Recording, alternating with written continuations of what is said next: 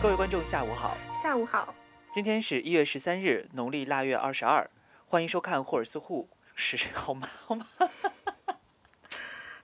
行不行？咔咔咔咔咔咔，怎么回事啊？怎么了？ 哎，怎么了？你笑什么啊？上来就吃螺丝，哎，你这你是蔡琳吧？女主播的故事，我是徐英美，好难哦。好老哦！好等好一下看啊！刚刚刚的句我再来一次。嗯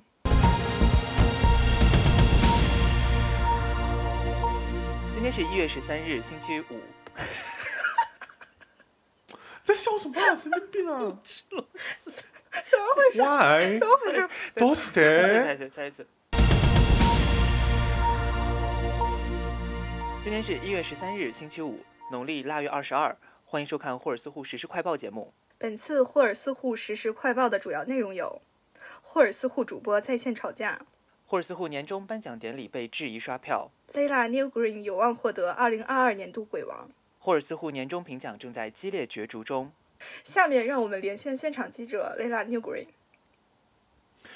主持人好，主持人好，这里是雷达女古人从北京发回来的报道。哎，听得到吗？嗯、听得到吗？可以听见，可以听见。好， 对，是，对，霍尔斯户年度颁奖典礼正在火热进行中。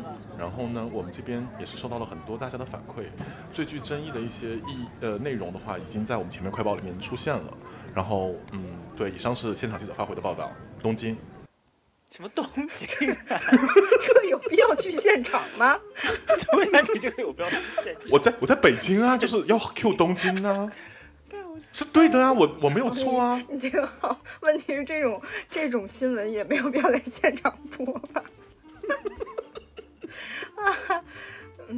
好啦，各位听众朋友们，大家好，欢迎来到霍尔斯户，我是 Ginger Rose。我是雷拉 New 我 Green，是金米凡，对，那我们现在因为就是怎么讲，新年新气象，我们今天给大家带来一期完全新的系列，那就是从来没有做过，从来没有做过那就是那就是新闻联播，对。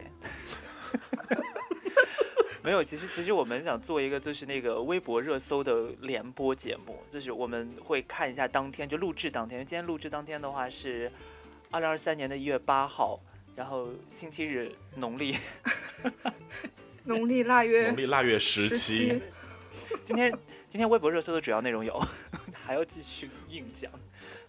没有，就我们想说，就是在这个看今天的热搜，然后我们就从头念一下，这样，然后看一下就是有哪些荒谬离谱可的，以然后吐互相槽吐的槽可的太多了，朋友们，可太多了。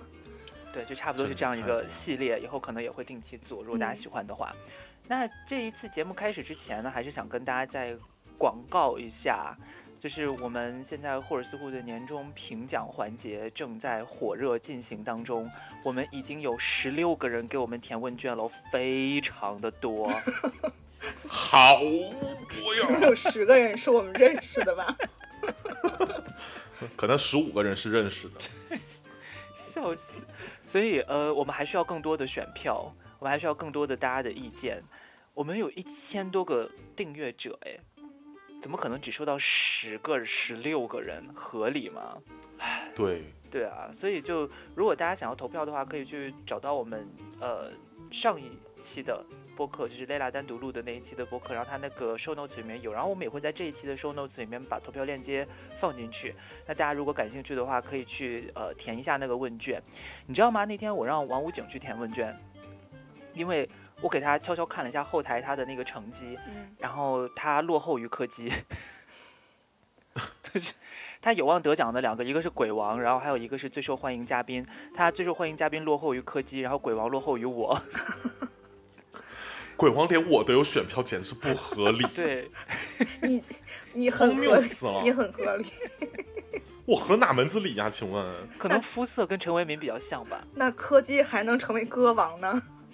没有歌王是我，不好意思，歌刚好后是他，目前， diva 对目前，目前，对，但是还还没有决定，还没有定下来，所以大家还要刷票。就你们如果真的想把我送上歌后宝座的话，我也是就是很开心。听众对朋友们，努努力，你一票我一票。对 Ginger Rose 今要天出知道， Ginger Rose 就出道， Yes, yes, damn yes. 但是就是我那天我还没讲完，我那天给王府井，然后就是看这个，然后你知道王府井本来就是一个胜胜负欲很强的人， 他买票去了是吗？然后他就立刻开始给自己投，但是投他一点开那个问卷之后就说：“我的妈，你们做这么多问题，真的是只有真爱粉才会给你们投好吗？谁会花这么多时间写这些东西啊？”所以真的是，呃是，跟大家讲一下，虽然我们问题很多，但是不用每道题都填。对，其实我上期忘了说这个事情，其实不用每道题都填，对但是有些人呢也是很多题都没有 填，没关系啦。对，我们就是，然后，然后另外还有一个就是，我觉得大家可能有误会，这个应该是我们的锅，就是我们把切利美格的故事放在了梦境里面讲，所以大家的最荒谬梦境，好多人都填的切利美格，然后我就在想说，不好意思，那个那个不是梦真实境，的那个是真事，那个是真实的。所以最后我们可能还会有一些就是我们呃制作团队内部的一些调整，可能有一些奖项要换一下位置，这样。就一些暗箱操作嘛。对对， 就是这个意思。对，那所以我们今天呢，就是回归今天的正题哈，就是要看我们的微博热搜。大家现在打开微博，打来开我们微现博，在打开微博。嗯，哎，我们为什么要选微博不选别的啊？就是这应该是现当下年轻人比较，呃，都在的一个主要的媒体平台吧，华语。 B 站，B 站也有啊、但是微博热搜好像有热搜更直观一些啊。下面有北京的 Lela New Green 记者给大家发回的报道。微博热搜榜热搜，微博热搜榜第一条，李雪琴精准吐槽王鹤棣。哟，现它在的知道读综王鹤艺棣 了。那不然呢？ 第二条，堂吉诃德；第三条，新冠感染乙类乙管今日起正式实施；第四条，iPhone 十五 Pro 机型会有六大独占功能；第五条，血氧仪对农村意味着什么？OK，以上就是前五条为。什么你读有一种就是台湾女主播的就腔调、越啊？来越 台，对，越来对越我就是 iPhone 十五 Pro 机型会有六大独占功能。？对对对对，就是这种感觉，血氧仪对农村意味着什么？意味着什么？什么什么？是什么鬼啊？我没有台湾腔，我没有怪里怪气，大家不要骂我了。那我们先看一下第一条，李雪琴精准吐槽王鹤棣，这什么东西啊？你们谁把这第一个就是点开之后，就是读一下这个新闻的内容，在第一组唱歌节目表演完，这个读一下。在第一组唱歌节目表演完成后，大家纷纷讨论投哪个年代的人多。王鹤棣对詹雯婷说：“我们不用选择。”李雪婷，李雪琴听后说：“不愧你俩一组啊，我真服了，都得选择。”王鹤棣真的好憨啊！话后，王鹤棣还是抄的潘玮柏答案，笑死。理不真理不直气也不壮啊！好，谢谢蕾拉没 New 有 Green，哎，这是什么节目啊？好像是一个唱歌节目吧，一个呃音乐综艺。为什么音乐综艺会有王鹤棣在上面、啊？王鹤那你棣，们怎么不问 为什么音乐节目还有李雪琴呢？ 哎，真的 哎哎，真的耶，Why？嗯，就是一些呃气氛上的一些功能吧。不是音乐节目啦，是快乐大不哦本是营。快乐大本营，现在没有快乐大本营了，现在是你好星期六还真是你好星期六，还有戴佩妮，啊，有戴佩妮。好，大家对大家对这个热搜有什么看法吗？我没有办法评论，因为完全不懂。 对我连这个《快乐就是大本营》变成快 你变成什么星期六我都不知 道，你都不知道，天哪！我不知道。哎，我为也什不么？知道哎，为什么这没个有事这个事情啊很奇怪，就是不知道为什么，只是改了个名字而已，就是剩下的什么都没有变，那为什么呢？咱不懂。可是这个热搜榜第一名，我觉得大部分原因可能是王鹤棣。我也觉，得是，但是就是后面全部都是呃有关于王鹤棣的内容，我觉得可能也是他粉丝送上去的吧。我觉得对，也有是可能。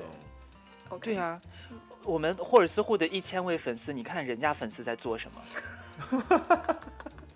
哎，王鹤棣粉丝比我们多很多倍，好吗？你想什么是呢？我们在想什么？我们凭不是什么我们有必要跟王鹤棣比吗？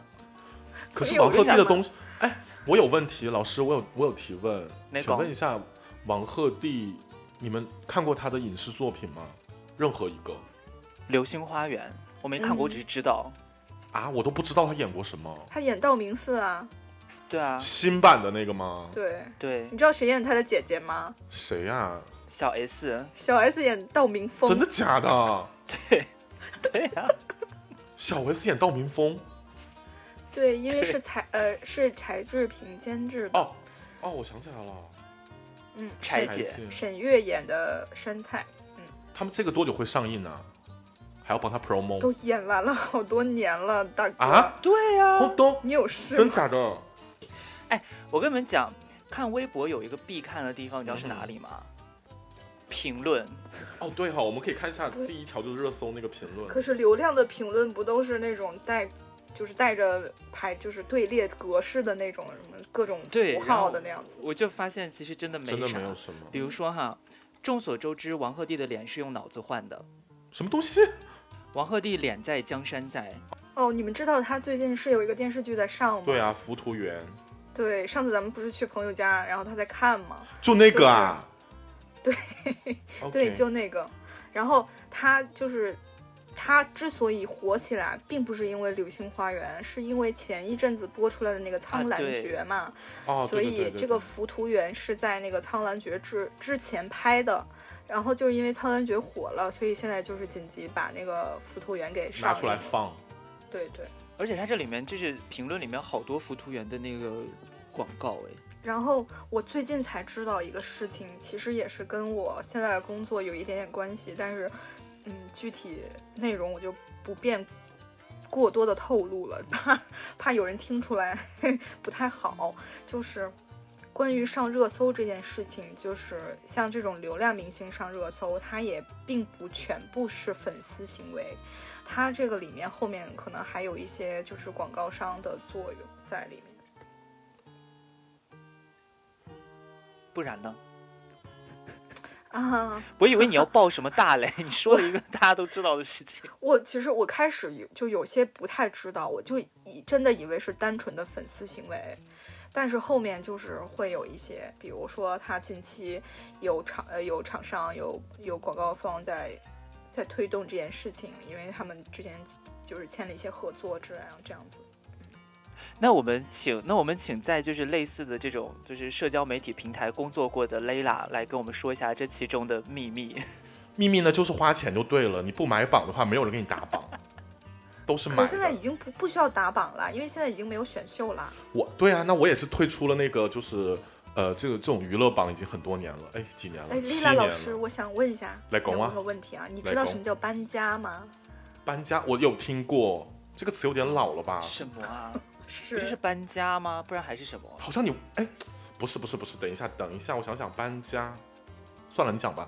就是就是那会儿不是选秀节目非常猖獗吗？嗯就是嗯、呃选秀节目出来的流量明星，他们会在一个叫新星榜的地方，然后粉丝会把他们从新星榜搬到这个微博热搜的这个主榜来，这个好像叫搬家。我我也不是，但我也不是具体特别清楚啊。但是因为这个东西就是需要你重新再构建它的就是数粉丝据的阵营数据，嗯对对对，因此就需要很多粉丝来帮助他们打来头运营这些数据，同时就是作为明星本人，可能也是需要，比如说你每天必须要发多少条原创的内容啊，你要转发，比如说人民日报或者是一些其他的这种官媒的内容啊之类的，来做这个，就就建立自己的这个基地。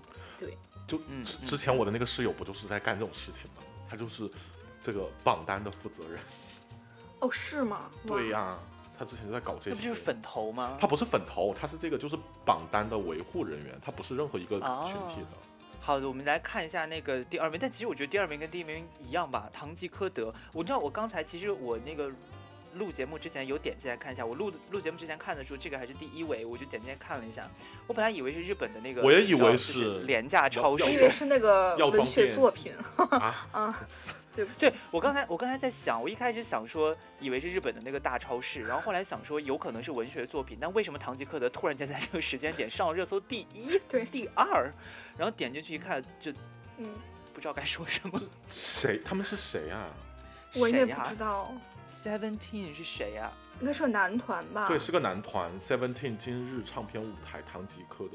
哦，这个是分明用编舞来讲述堂吉诃德的一生，你们有谁有谁记得堂吉诃德是什么故事吗？我都没看过。我记我得都没看过，来讲一下，你怎么什么都记得 啊？不是，你们都应该知道吧？这这不是应该是启蒙教育吗？我启蒙就是教有育一个才叫是天哪，堂吉诃天德哪的，How 人 dare you！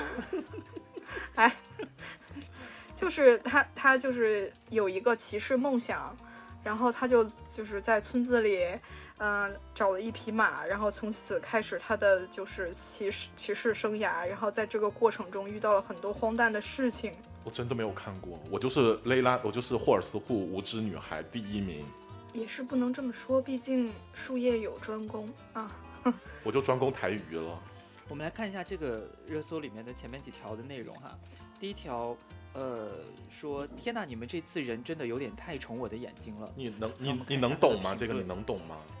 我不懂，我不懂而且相关，I 用 don't understand。哎，而且相关用户里面第一个就有堂吉诃德散热器，那什么东西 啊？堂吉诃德西班牙学校不是，我要查一下这个 Seventeen 是什么一个组合、啊韩国的一个，组合啊还啦有。seventeen 就就十七个人吧，啊？韩国的，韩国的韩国的组吗合，还是并且蛮人家只有十三个人，哦十三个，那为什么叫 seventeen？那为什么叫 Seventeen 呢、真的那也许平均年龄十七岁吧。哦，不要瞎猜，乱讲。但是说真的，他们的他们的颜都蛮好看的耶，就是 idol 的颜呢。你有你有在吃 idol 的盐吗，Layla？啊我是在说好话而已，你有 follow idol 这件事吗？我也是在说好话而已。你们求求了，不要再逼我骂脏话了，嗯一会儿被粉丝冲。我觉得我们的粉丝里面应该也没有 Seventeen 的粉丝吧。那可那不说好说，那如果有的话，请你站出来，并且给我们上一集节目投一下票，好吗？谢谢你 啊！我觉得我觉得 Rebecca 可能会是 Seventeen 的粉丝。为什么每 次都 How 要给我 dare you！ Rebecca 不知道，我就脑子里第一个想到就是 How dare 他 you。Rebecca 你是吗？你跟我们说 一下你 Seventeen 们有完没完呐、来，我们看一下评论哈。第一条这个就是比较正面的评论里面呢，呃，有一些比如像好久没见过这么齐的团了，过年不过如此。呃，陈顺荣跳的太好了吧？那个黑帽子的小蘑菇尹征汉真可爱，都是很好的评论呢。全员又好帅，全员又请凶杀死我。那我们看就是第二条哈、第二条说这都什么啊，又蹦又跳的，群魔乱舞的，怎么内娱是完了吗？怎么有人喜欢这种？搞不懂为啥网友喜欢这种。现在网友品味真的差，他每句话都在讲同样的事情哎，多大的怨念而啊！且真的是，而且人家明明是韩娱，怎么就变内娱了？真的是啊，他你先搞清楚再骂好不好这？是买的骂的买的黑粉儿吧？然后你看下面哈，他这评论里面他自己有好多人骂他，所以他就说为啥都骂我？我说的不对吗？ 我想知道你们为啥会喜你说欢的这群妖魔鬼怪，可以说一下吗？然后还有人在下面跟说这帮妖魔鬼怪也能上中国热搜。这个说到点上了，就是为啥要在这个里面去讲说，就中国热搜外国人不能上吗？是怎样？就是啊，就是那个人也没那个人也没有搞清楚，这是这是韩团，这不是中国的团，是不是有中国人在里面呢？对，然后隔了好久才有人说不要尬黑了，也别蹭热度了，这是韩娱拉踩没意思的。这不是小说吗？怎么点进来是一群棒子？好过分哦、 这不就是刚才我们 就是刚才的我们呢？我们没有后半部分，我们只有前半部说分。明什么呢？说明其实这些评论还都挺真实的，起码没有那些粉丝排队了。嗯，嗯，但这个是他尬黑对，的这吧？一我看觉就得是尬。黑耶！我觉得这种真的好乱呐、现在。 OK，来下一个，下一个是什么？下一个是新冠感染乙类乙管今日正式实施。你们知道乙类乙管是什么意思吗？不太清楚。有一个长篇的文章，就是降低了它这个，嗯，这个风险病的防防御防疫等级吧，是吗？来，这到我的到我的专业领域了。哦来，我快给大来家科普一下。你最好是这边， 你又你又这边又有专业，这天哪边问一下大家，现在中国传染病防控总总共分为几个类别？不知道，啊，这还真不知道，你怎么会知道这些啊？你们怎么会都都吓死甲了，都甲类了，甲类、乙类啦，甲乙丙丁嘛，四类啊嘛，三类啦，没有到丁。哦，一共好吧那如果按照这个算，还有十二类类，你背一下， 甲、乙、丙甲、乙、丁，丙、丁、戊、己、庚、辛、壬、癸，哇哦，这不是十个哎吗？？怎么会？这是十个啊！等一下，我手不好意思哦，我们十二个是生肖好 吗？十二个是天干子丑地寅支卯，都是对十呀二啊，有事吗？对不起，不行，我一定要。哦，还真是哎，对啊，天干只有十个，对啊，不然一个甲子是六十年嘛，你不然你不然你不然甲子永远跟甲子对啊。如果是十哇二十二的话，哇对不对？那我背对了，我背对了，就它就是十个。对不起，对啊朋，友就们是十个啊。天哪，又知道了一些知识。好，那你继续说传染 对，病。又是一个，又是一个，你知道，就是玄学知识，大家很喜欢的。对十天干十二地支，朋友们记住。哎这应该也是常识吧？对不起， 我就我就不知道啊。作为无知女孩，我一定要说不知道。来，那请问大家知不知道甲类、乙类、丙类分别包含哪些传染病？可以猜吗？谁记谁得呀猜呀？吗？天花天花已经没了，天花是哦，还真不知道。霍，乱、好没文化、对啊。霍乱是哪类？甲类、甲类啊，嗯甲类有两个，分别是霍乱和什么？霍乱和埃博拉病毒。没有，也是鼠疫历史上对对、哦，黑死黑死病。病也对没了吧？黑死病就是鼠疫， 哦，这是题了。你哦们，对，就鼠疫嘛我。们好无知。对，所以甲类包含鼠疫跟霍乱，然后这种感染这种传染病一般发病之后，根据中国的传染病那个防治法，然后它会呃要时刻报告疫情的时间限制，然后对病人跟病源的携带者进行隔离，然后治疗的时候也要完全隔离，然后要强行管制。这这个其实就是之前一段时间咱们在疫情阶段处理的那个方式，因为新冠之前一直是乙类传染病，但是它是甲管，嗯，就是它是乙类，但是按哦甲类管这的样，对，所以是这个状态。然后乙类嘛，现在不是，那我刚才已经说了，乙类包括新冠，然后它还有另外四个传染病。乙类传染病是这样，就是之前艾滋病刚刚爆发的时候，艾滋病也是属于乙类甲管，嗯，对。但是后来大家发现，因为艾滋病的传染的它那个传染的怎么讲范围跟传染方式，途径。跟新冠跟非典完全不同，嗯，但其实没有必要甲管，所以很快就变成了乙类乙管。然后乙类乙管的话，嗯，它其实不用做那么严格，就没有甲类那么严格了。丙类的话，它是叫监测管理传染病，这个基本上就可以理解为这一大类里有什么呀？这大非常多，什么流感之类的，然后流感呐、然后腮腺炎之类的这些的。我得过腮腺炎，我也得过腮腺，我也得过而且 流感你们也得过吧？啊，我得过这流有什感么啊可，对对呀、但这是有什么可对就是号要入比座啊的？腮腺炎就很有意思啊。新冠你们也得过啊？也是。但是你没有得过新冠呐、得你还是一个问号，你疑似你薛定你哦是谔的问新号，冠你，是对，我是薛定谔对的是新冠。薛定谔的新。不测就是没嗯哎有。对，不测就是没不有。测就是没有。所以，所以它这个变成乙类乙管的意思，可能就是真的要放开松松着管理了。因为你像现在，其实对于艾滋病人跟艾滋病感染感染者，好像也没有非常，他可能只是说你要在政府那边，就是在卫生部那边要报备一下，然后因为你要去领药干嘛的。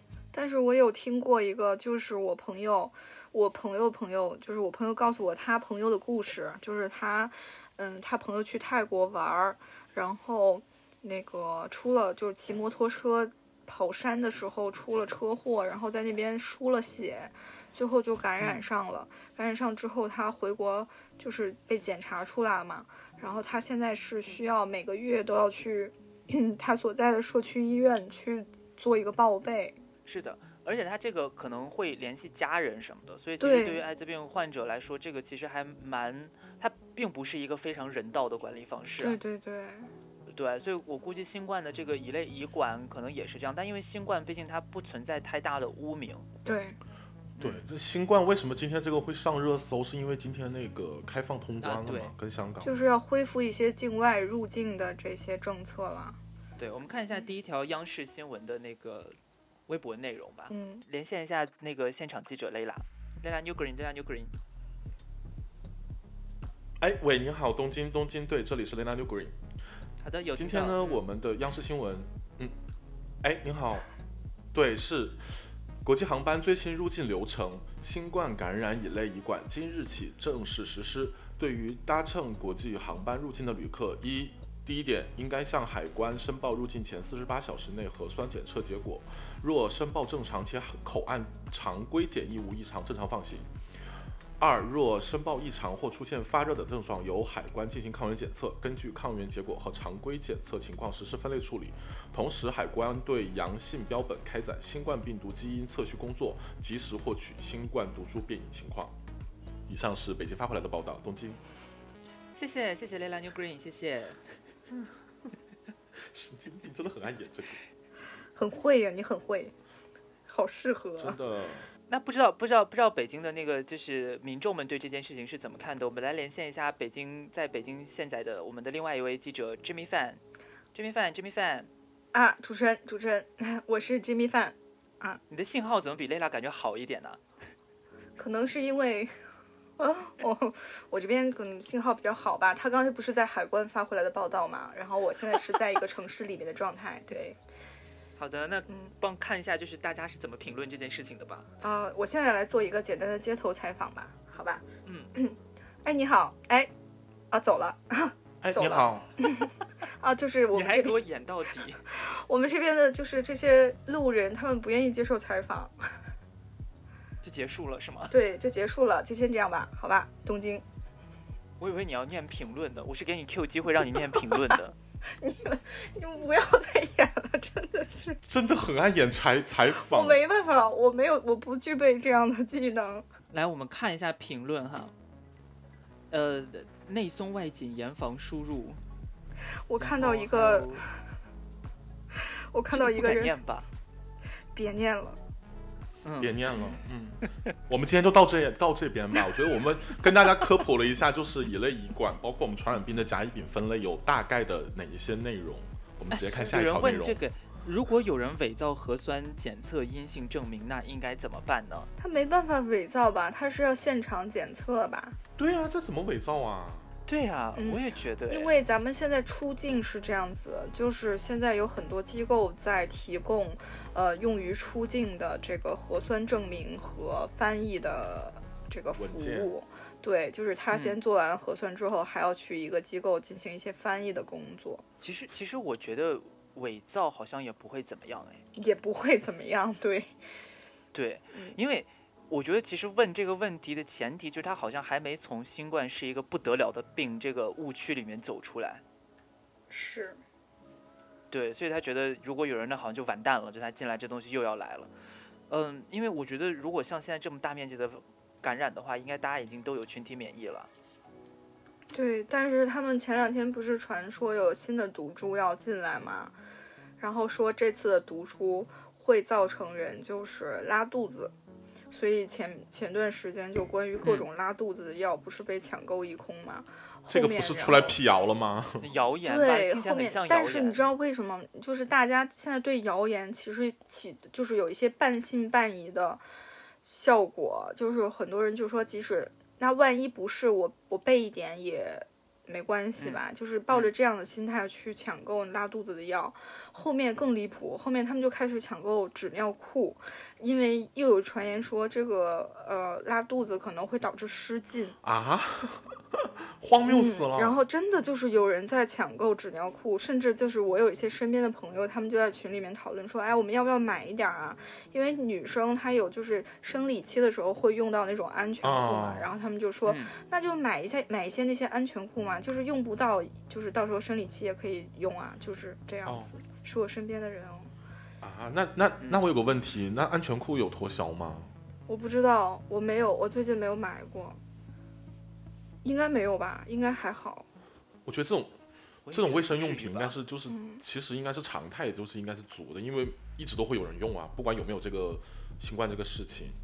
而且其实说到海关的这个传染病防控啊，嗯，你记不记得就是我们其实去每一个国家过海关的时候，它都会有一个那个检测你体温的地嗯方。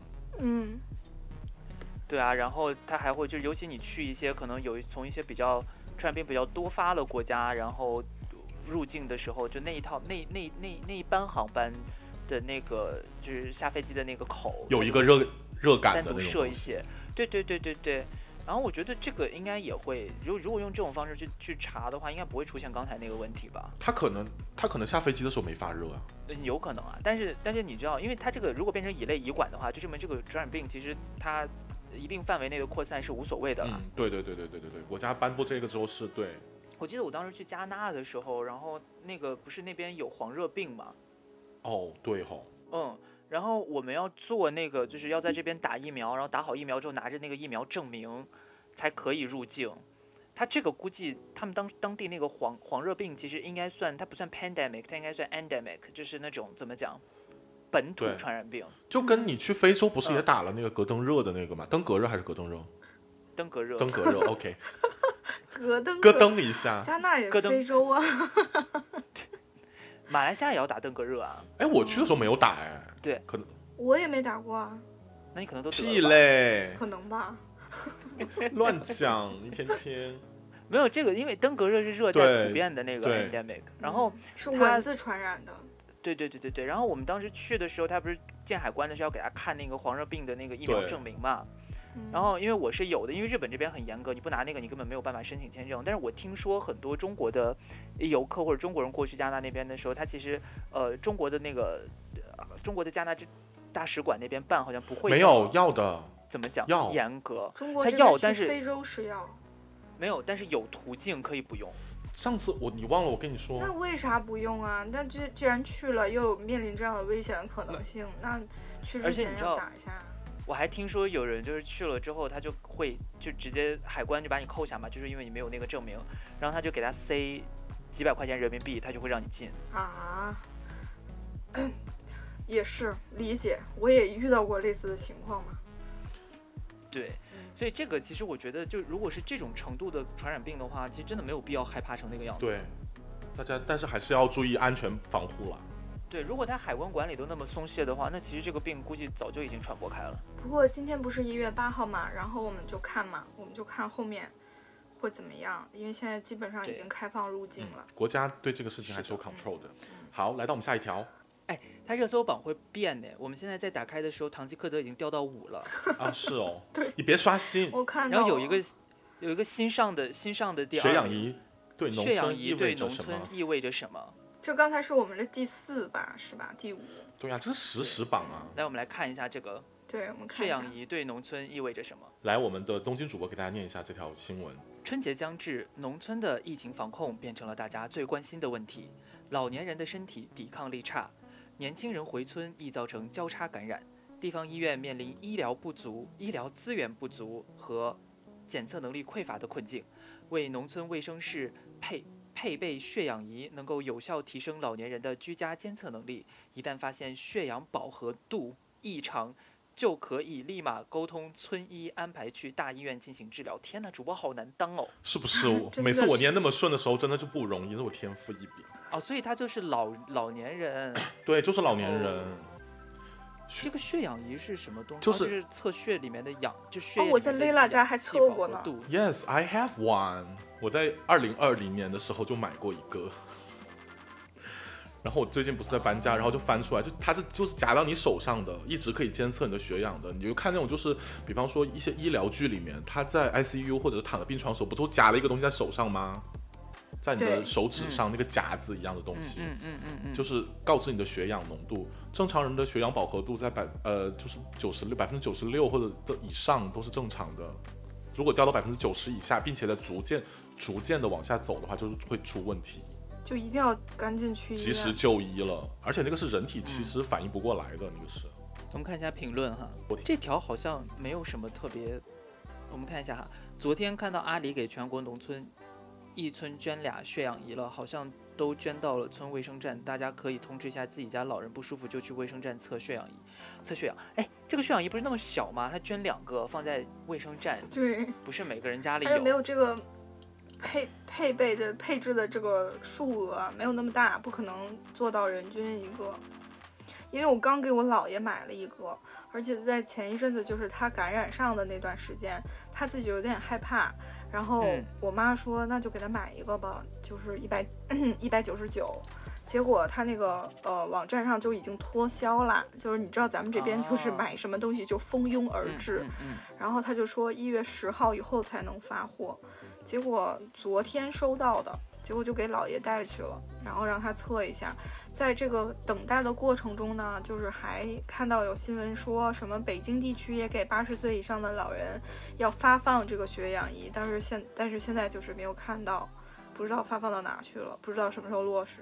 对，而且我觉得这个好像真的跟当地的那个地方政府的财力也有特别大的关系，就它是不是能够负担得起这些对，资源，然后大的企业或者这种就是有慈善心的企业，比如像刚才说的阿里，它虽然捐了，但是其实，呃，也能起到一定作用吧，不能说完全没作用。但我觉得可能还是，如果真的要捐的话，可能还得有更多的企业出来做这件事情才行。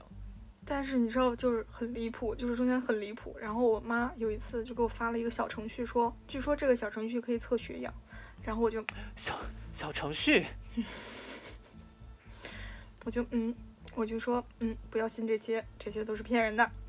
对呀、就这很危险哎。对啊，那你说有些老年人他可能刷手机的时候就看到这些，然后他就会相对信，但是不知道他是怎么操作的，就很很神奇，小程序都能测血氧，那是不是也能测血压呀？来，我给大家科普一下这个东西，它其实根本就不是测你的血氧，就测你的心率而已，跟血氧一点关系都没有。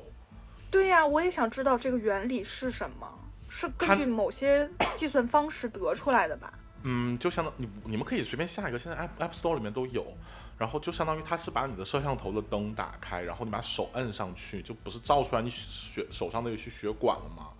然后它经就是你同时按住灯和摄像头，它就调用你的摄像头去看里面你的血，就是比方说经过的时候它是什么样子的，就是可以计算出来你此时此时的一个心率的一个状况，然后从然后推算出来一个数字，但是那个数字是不准确的，就是大家还是要用正规的方式去做啊，就血氧仪该血氧仪还血氧仪，小程序那个可能有用，但只是一个参考，就是可能评测的玩儿一下。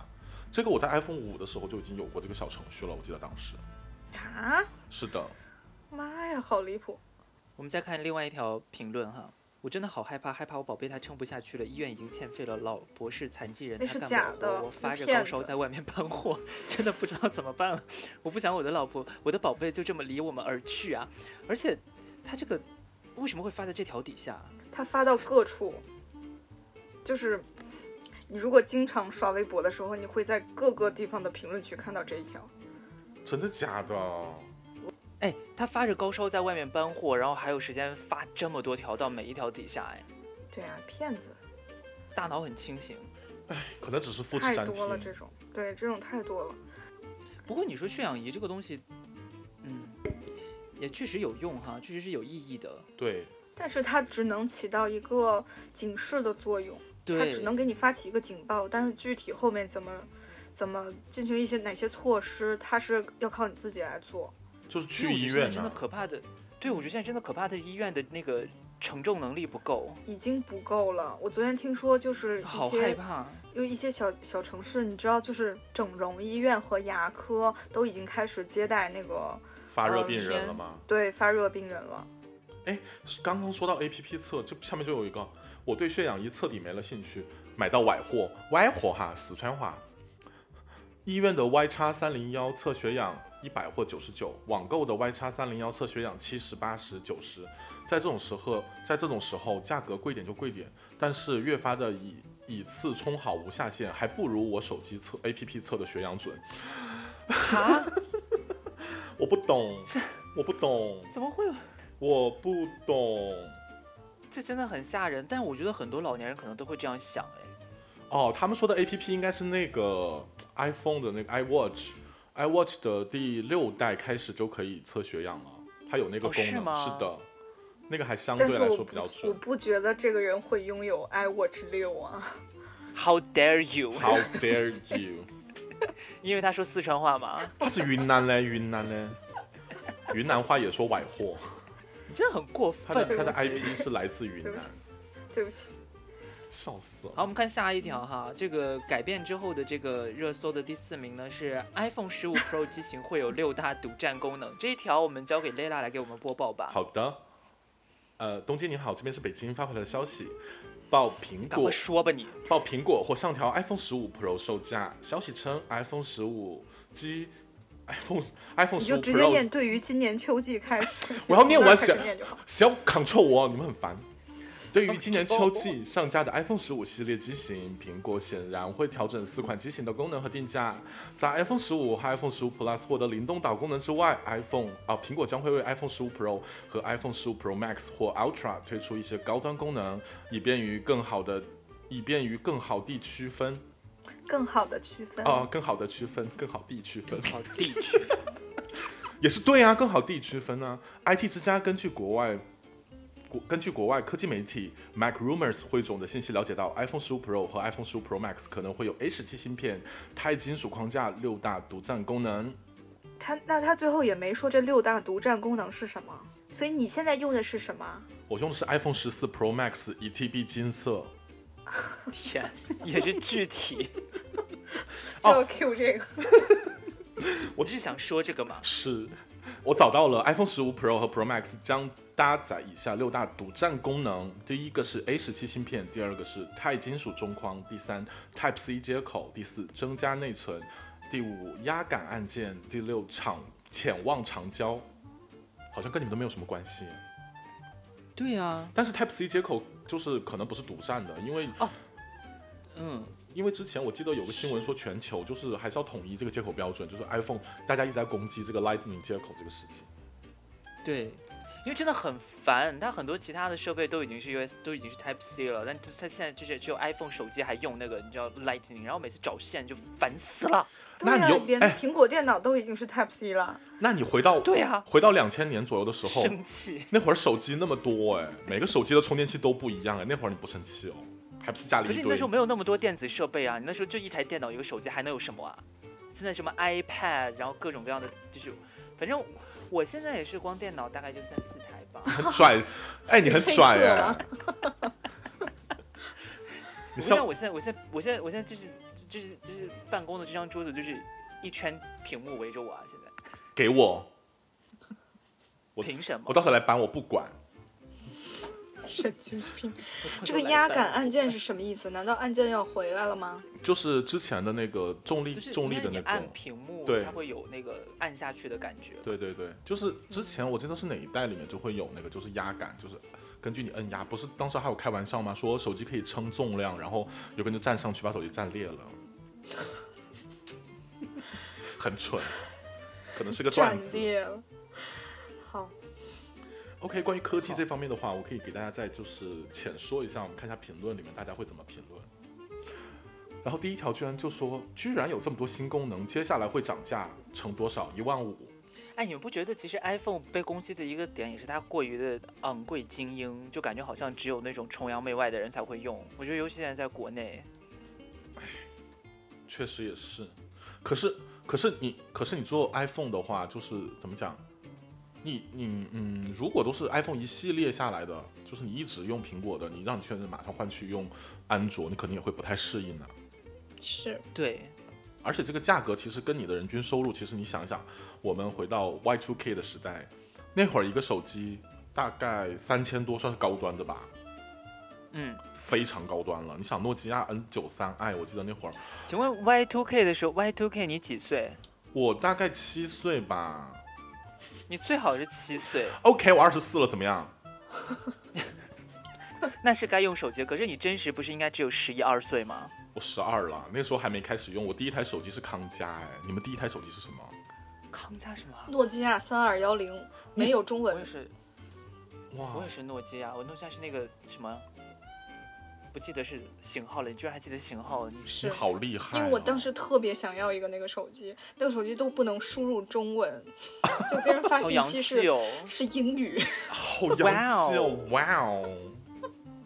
我第一台手机是康佳，我多支持国产啊，拜托！刚可以发彩信的时候，还记得彩信吗？你们？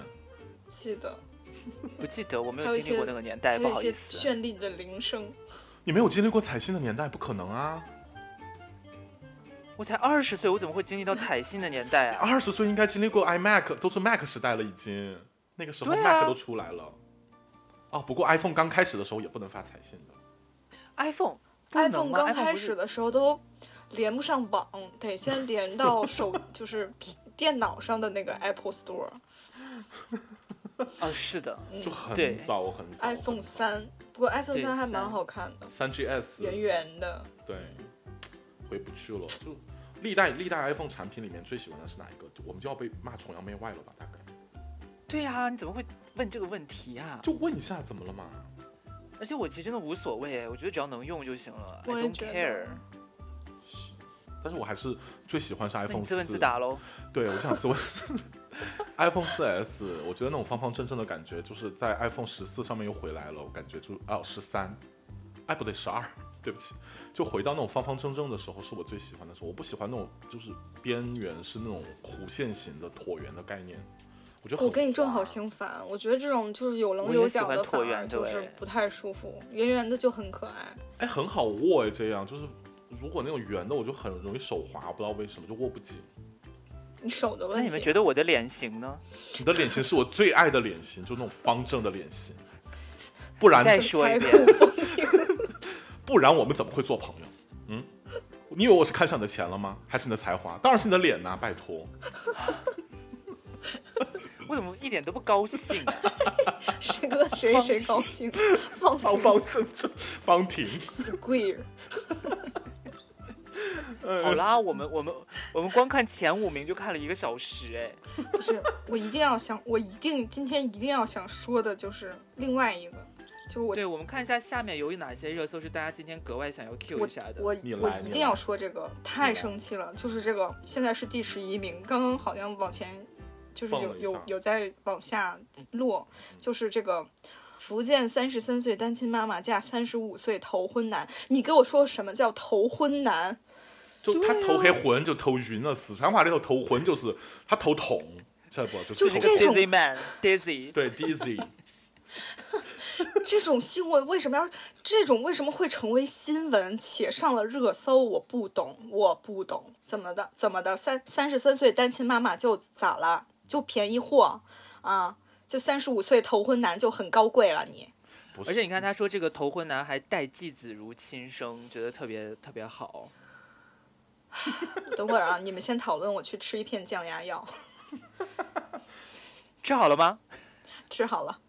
也是快，但是这下，就在手边。但是这下面都是在骂的。啊我给大家念一下这个新闻啊。近日，北京一位三十三岁二婚女子带着六岁的娃嫁给了三十五岁头婚男子。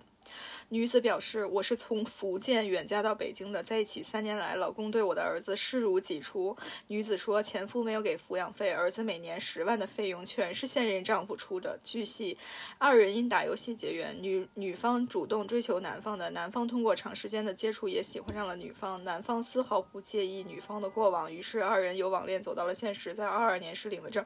什么意思？什么叫女方的过往？结过婚、生过孩子又怎么样啊？你男方很高贵，你没结过婚，你三十五了都没结过婚，那说明你一定有什么问题吧？天天就知道打游戏，是不是？这评论里面全都是在骂，离婚就离婚，结婚就结婚，整天什么头婚、二婚、三婚的。啊快点儿，Ginger 老师，快点儿说说，评论一下，这简直是太让人生气了！这个新闻还竟然能上了热搜，而且一直在强调这两个人的岁数、婚姻情况，然后还说啊，这个男的对什么现在的呃继子视如己出，不然呐，你每天打他，打人不好哦，不打人不对。而且俩人刚领了证，你就是你在这个时间段来，你能看出这个男的的什么品行啊？对呀、阴阳怪气内涵，挑拨性别对立，社会舆论引战。我跟你说，这种新闻真的可多了。你觉得这是在挑拨性别对立吗？我觉得不是，哎，这是里面有人评论的啦。我觉得这是在，这就是赤裸裸的在给男性树立一个，就是你要树立好爸爸形象，男的自尊要碎啦。对，就是这个男的啊，自己第一次结婚就娶了一个二婚的女的，还照顾他的孩子，他是多么的伟大！对，现在大家估计就是想想想找这种，就是因为我觉得可能他，你可以把它理解成是现在，我不知道是微博还是什么啊，就也许有可能是媒体对于前一段时间。或者这最近几年，说实话，因为你从整体的那个趋势上面来看的话，比如说我像我之前收集的数据来看的话，就微博这个平台单独来说，二零一二年之后，啊，不是二零一二年，二零二零年还是二零二一年左右开始，呃，上面关于女权这个话题的讨论就是呈指数增长，就是翻了十还是一百倍那个讨论量。所以，如果从这个角度来看的话，那确实从二零二零年开始，在微博这个平台上面，在这个空间上面，关于女性权利的讨论非常的普遍，所以大家可能都在关注这个议题，然后就会有一些比较保守的思想的人，或者有一些觉得会容易对号入座的男性，故意发，呃，他们可能会想要去对呃去就是就抱着那种说，其实你看男人没有那么可怕，男人也有好男人，用这种好像看起来比较柔和的方式去调整这个舆论的走向。但因为昨天我在上课的时候。也有一个呃同学，然后他提了一个特别有趣的事情，就是说他是一个他是一个男生，然后他同桌也是一个男生，他因为上了我的课，然后我们在讲女性主义跟库尔理论嘛，然后就讲了一些你知道性别平等上面的议题，那不如就给他推荐一下这个理论，也许能就是呃帮他理解一下他人生或者怎么样，他也许会喜欢。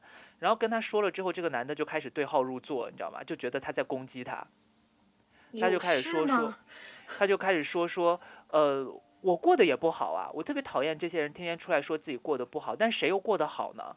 过得好过得好的人怎么会出来说呢？对，就是用这种心态，然后去讲说他自己好像就是他其实才是被压迫的人，你不要在这边说男人是压迫别人，男人才是被压迫的。其实这个就很典型，因为你知道我们不管怎么讲，是做酷儿运动还是做女性主义运动，其实最主要的一个关键的关键的它那个运动框架是有一个概念叫性政治，就是性政治在讨论的议题，不管是性别平等还是性平等，这个事情本身它就是。呃，你比如说像政治，任何政治议题是什么意思呢？就是我们用政治话语，这个政治话语包括什么？包括阶级，包括呃压迫，包括统治，包括歧视等等这一系列的话语跟语言跟词汇，然后去分析理解跟呃创造改变一些社会问题，对吧？这个是政治的做法。那如果这样的话，我们把它放到性政治上或者性别政治上的话，那我们就是用剥削、压迫、阶级、歧视这样的话语去理解跟呃分析性问题或者性别问题，对吧？嗯哼，那如果这样的话，我们在这个时候讨论的性政治，它就是一个结构性的问题。也就是说，不管是性少数者还是女性主义者，我们在说我们受到压迫，或者说我们在讲述我们的压迫经历的时候，我们的对面，因为它一定会建立出来一个结构，就是有一个压迫者才会有被压迫者嘛。是对？吧？但是这个这个压迫者，我们举的指的具体是谁呢？这个压迫者是一个虚的结构性的压迫者，它是作为一个概念性而存在，就是不可能有真的有一个男的，他可以坐在那个位置上，成为那个最完美、最绝对的压迫者。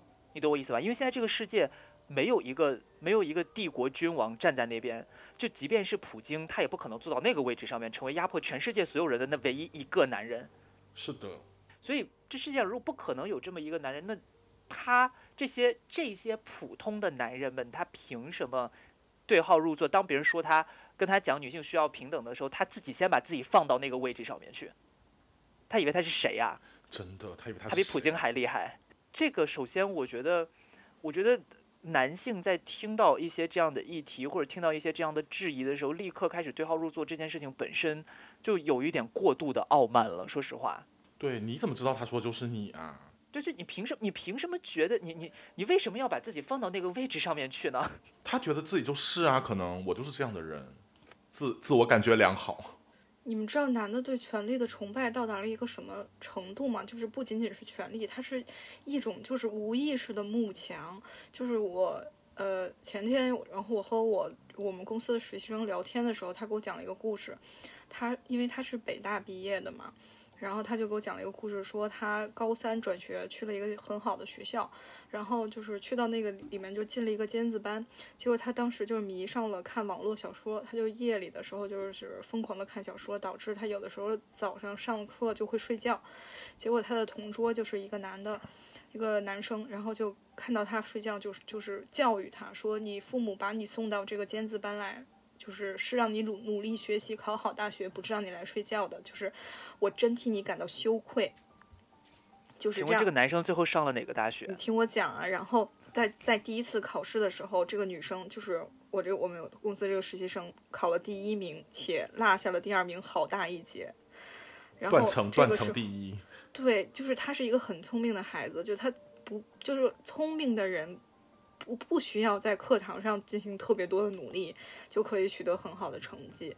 然后他考完第一之后，这个男的就开始向他示好，就是嗯追求它，对，就是想要占有它，就拥有它，就是嗯他觉得哎，学习好的女生做我的女朋友是是我的一个勋章，是嗯哼我的一啊个美好的装饰。对，然后这个事情就一直持续到高考，然后他当时心里特别烦，然后他又觉得，哎，大家都要高考了，就是不要闹得那么僵，然后那会儿也小嘛，然后他就是没有特别拒绝他，就说咱们高考完之后再说。结果我就我们我同事考上了北大，他去了南开，嗯，哇哦，就是没有考上，没有就是没有他要拉踩南开的意思。没有要拉拉踩南开的意思，但是这个男的曾经豪言说什么我就是死也要什么上清华北大怎么怎么样，就一直就放下这种狠话，最后自己去了南开。然后考完试之后，就是面对这个男生的反复纠缠，然后这个女生就终于受不了了，因为她觉得他特别下头，一点儿也不喜欢，然后就说我没有，就是我不是很喜欢你，咱们咱俩就这样吧。但是就是听说到后来都是他们各自上了大学的时候，这个男的还在自己的学校里反复宣扬说自己有个北大的女，好下头啊！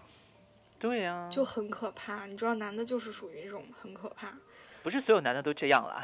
对，百分之九十。但是，但 对不但是起从结构，但是从结构上来说，它比较容易就是呃，把自己放在那个位置上面吧。对，就是你们没嗯发现吗？就是有些男的他可能，就是当他得不到这个东西的时候，他就要追求一个，或者是他贴近他接触一个很高的东西来彰显自己的某种地位，或者是不，我不知道这应该怎么讲。就是我没有上到北大，但是我有一个北大的女朋友，我也挺牛逼的。他可能就是有这样的想法。啊但其实你说他们这个样子跟那些就是呃想要嫁入豪门的女生们有什么区别呢？没有区别，甚没至有更可区别怕。，对，对啊，但是要嫁入豪门的女生就会被骂，然后她反而能把这个当成一个自己的勋章拿出来跟别人讲。对啊，就是啊，而且就包括你刚才就是咱们看的那个热搜里面的内容，那可能很多男的看看完这个热搜都会去，就是带引号的去同情这个男的，说哇他真伟大，然后他真怎么怎么样，然后就会就是建立一些错误的意识，然后同时然后大家在评论里面讨论，我觉得就像你说的，就是数据为什么那么强，数据为什么那么高，从几年哪年哪年之后，其实可能很多数据都是因为大家在吵架得出来的。这个就是很多人他不认可这些，就是我们所谓的一些女权的言论。其实我们女权的言论也只是很公正的站在一个中立的态度来发表一些自己的想法而已。然后有些男的看到以后就受不了了，我觉得其实也不是，也不是说这个就是大幅增长，全部都是因为讨论的结果。讨论当然是一部分，但其实我觉得作为一个女性主义者，或者在搞女性主义这件事情，我觉得它本身就是生活的一部分。你不觉得吗？就因为你，当你当你女性主义意识觉醒的时候，你在周围跟任何一个人讲话，或者你周围发生任何一件事情，你可能随时都会被气到。对，真的然后是随你时都会被你气到。随时都要跟你周围的任何一个人去把这些东西再重讲一遍，你要时时刻刻的去做这些工作。但是我们要做这件事情的时候，就会觉得很疲惫。我们为什么要对就是对把把这个怒气引到自己身上来，而别人毫不自知？但你知道这个东西其实它就是女性主义这个这个理论奇过就神奇的地方，因为你像我们女性主义思想从从学术角度来讲，它是一套理论，但是当我们说理论的时候，你总会觉得它是哲学或者什么这种就是高高在上的在象牙塔里面在做的东西。但其实女权主义、女性主义根本不是这么一回事儿，它。你知道之前那个像是阿美子有说过，就一个女性主义研究者哈，她有说女性主义其实是 homework，就是这个 homework 的意思是什么呢？就我不是在大学的办公室里面，然后跟别人讨论这些形而上的东西，讨论完了之后我出来我就不管了，我生活该怎么生活，该怎么歧视女性还怎么歧视女性，不是这么一回事儿。女性主义是 homework，是你要时时刻刻拿回家，在家里面不断思考的东西。但是 homework 这个东西它又包含了两层不同的含义，一个呢是女性在家里面做劳动的时候，本来就一直被强行安排做这些家务劳动，有这么一个历史，对吧？然后。所以从这些家务劳动里面，你就能看到女性主义的非常多的一些，就是真实的女性主义到底她的生活是什么样的。然后再一个方面呢，就是 homework 本身就家务劳动这件事情本身，它也是再生产劳动。那再生产劳动生产的是人的劳动力，所以你可以通过家务劳动把家里面变得干净整洁，然后让你可以好好休息。所以女性主义如果它是一个 homework 的话，它同时是女性被压迫的生活经验，但同时通过生活女性主义者的生活，你又可以给自己带来一个疗愈的东西，让自己让自己再重新，就是不管怎么讲，你跟。你跟那些非女性主义者的人争论的时候，你可能是在输出；但是当你跟女性主义者的社群在一起分享这些经历，或者在互相鼓励、互相交流的过程当中，你其实又是在收拾自己的家里，让自己重新再振作起来。所以，女性主义它这就是为什么我们说女性主义它是一种生活方式。如果你在生活当中感觉到，就是像刚才的那种状态，就是我们说的时时刻刻可能都有人你你时时刻刻都觉得有人会来攻击你，或者你时时刻刻都可能会愤怒、会生气，那你其实就已经在生活，在过一个女性主义者的生活了。就是这个事情真的是因为你你你来，就是你面临的压力不仅来自于男性，同样可能来自于一些还没有觉醒或者还没有这方面意识的女性，所以就是这个这条道路道阻且长。就它不是一个你没有办法用性别，就是用生理性别去判断这个东西，因为任何人在这个结构当中，它是它其实就是一个开关，我觉得。嗯，就是当这个开关打开了之后，就像我讲的，当你开始真的体验到这种类型，就这个这个样子的生活形态之后，就像我说的，女性主义是一种生活经验，它是一种生活方式。你体验到这种生活方式之后，你可能才能真的理解说，哦，原来，呃，作为一个女性主义者的生活是这样的，然后女性主义原来是这么个东西，所以只能靠这样的方法，就因为你没办法，你生活在这样的圈子里面。它这个东西可能会变成一个什么啊？就可能会让女性主义者慢慢的跟主流社会越来越分离，就是觉得大家越来越抱团儿，就我们只在我们自己最舒适的圈子里面，然后也不跟别人说话，可能会有这样的倾向，但我觉得也不太可能，因为现在，尤其现在这个时代，媒体这么发达，就像我们今天在做的事情，看一看热搜，然后也会让你气到。对， 对啊，所以你不可能完全缩在一个圈子里面，你总有一种方式是需要跟人交流。这最其实我觉得欣慰的就是，至少那个热搜底下，大家没有人真的是支持这个热搜的内容的。是的，大家都还是理智的。对，对，所以我觉得这种基本问题还是还是目前来说，我觉得我个人还是比较有希望的啦。嗯，最近这段时间了，嗯，我觉得还是我觉得讨论这件事情本身没有坏处，讨论就是女性主义，但是最后要把它呃走向哪个方向，可能还是需要我们再好好的再控制一下、思考一下的地方。然后我紧接着又在后面看到一个热搜说，小鸟胖成球也能轻松一字 马，好可爱哦。笑死！我们看一下这个小鸟胖成球也能一，哎，它真的在一字马，哎，好厉害哦！它超可爱，这什么鸟啊？文文须雀，好圆哦！而且它的脚看起来好脆弱呀，就是一个牙签儿这么细。 好，那这个呢，就是我们今天给大家分享的微博热搜。嗯对， 雷，OK，拉是怎么了？ 雷拉已经，雷拉已经困了。对，雷拉有点困了，就对。好，到雷达记者还有什么想要补充的吗？嗯，雷拉记者这边暂时没有补充。以上是北京今天天气晴，风和日丽。谢谢大家的收看，我是雷拉 New Green，来自东北京的一个报道，东京。真的没有新闻，还不如弄天气预报。真的，还不如跟你讲今天天气，多穿一点，少天穿气一点不。错，嗯今天风很今天大，有外风面吗？有有哦，真的的啊， ，a little bit。对，那哎，新闻联播结束，他们要干嘛？啊他就们假收装稿整收理稿资子啊料，假对假装然整理后资料在聊天，碰一下耳机什么的。对，要把耳机摘一下，然后假如聊，哎，今天晚上吃什么呀？一会儿下班了干嘛？噔噔噔噔噔噔噔噔噔噔噔噔噔噔噔噔噔你噔好噔。会呀！哦，记住以后，以后等一下君志姐的时候把这个歌放一下，然后我我配一些收就是收整理资料的声音，就这样。你很你们很关注女主播的生活，非常，而且女主播真的就是刚刚可能还在就是就是职业的一些东西，然后马上就要回归生活了，我觉得很真实啊。那我们今天就这样啊。最后节目最后还是跟大家再说一下啊，就是我们在做那个年终评奖，所以希望大家能够积极参与。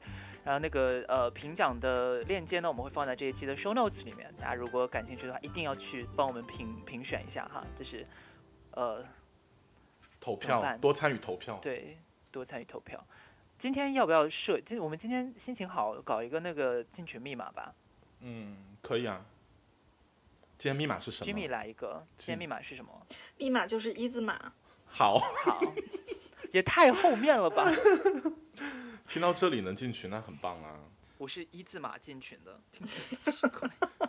那也好柔软，嗯，很不错。柔软，筋很开，可以活很长。心很开，可以活成什么鬼、啊？祝你长寿。好的啊，那这个就是我们今天的所有内容啦，谢谢大家的收听，我是 Ginger Rose，我是 Lela New Green，我是 Jimmy Fan。拜拜。拜。